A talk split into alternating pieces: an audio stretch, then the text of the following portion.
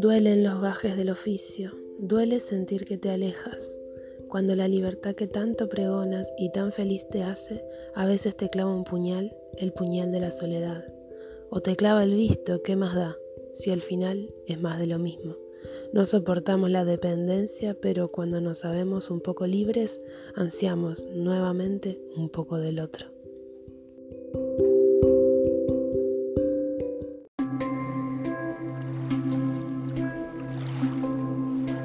Lo miraba y mis ojos brillaban.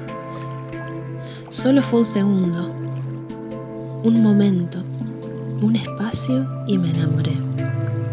¿Qué podía saber yo del amor con 12 años? ¿Podía saber del amor? ¿Y por qué no podía saber? ¿A qué edad se supone que sabes del amor? ¿A qué edad sí estás preparado para amar? ¿Hay una edad? ¿Qué es amar? Me enamoré a primera vista, me deslumbró. Lo vi ahí, tan seguro, tan sonriente, tan charlatán, tan auténtico, que no podía hacer otra cosa más que mirarlo. Contemplaba su rostro, su forma de expresarse, su cuerpo. Todo en él era perfecto. Todo en él era ideal. Perfecto, ideal. Son esas palabras que nos encanta usar, aunque sabemos que no condicen con la realidad y no porque sean malas o incoherentes, entendemos perfectamente su coherencia y las aplicamos sin reparar en que nadie puede cumplir con ese atributo. Al menos no son cualidades que corresponden al ser humano. Yo soñaba todas las noches con un beso suyo, que él me diera mi primer beso y que sintiera mariposas en la panza, o me tiemble el cuerpo, o levante el pie izquierdo mientras me besa. Y justo en ese momento suene mi canción favorita, que me saque a bailar y que se largue a llover y nos besemos nuevamente bajo la lluvia, etcétera, etcétera. Soñaba.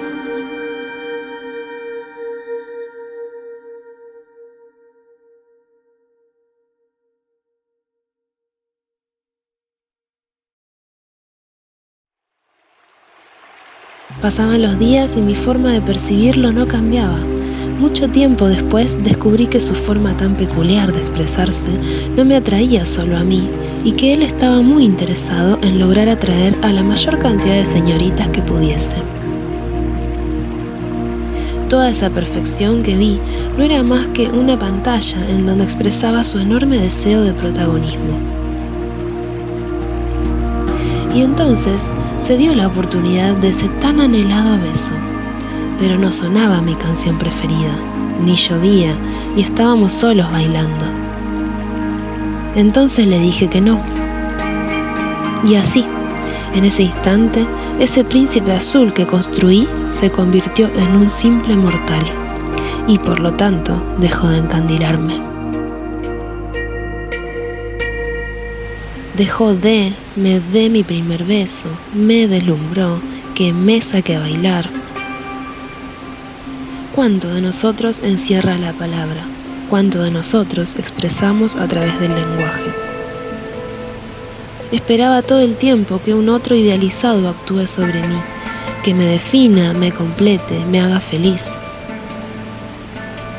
Esperaba pacientemente y pasivamente esperaba, y deseaba que el otro actúe, pero el otro es otro. No piensa ni siente igual que yo, no actúa como yo quiero que actúe, y si lo hace, si lo hace entonces, no está siendo el mismo.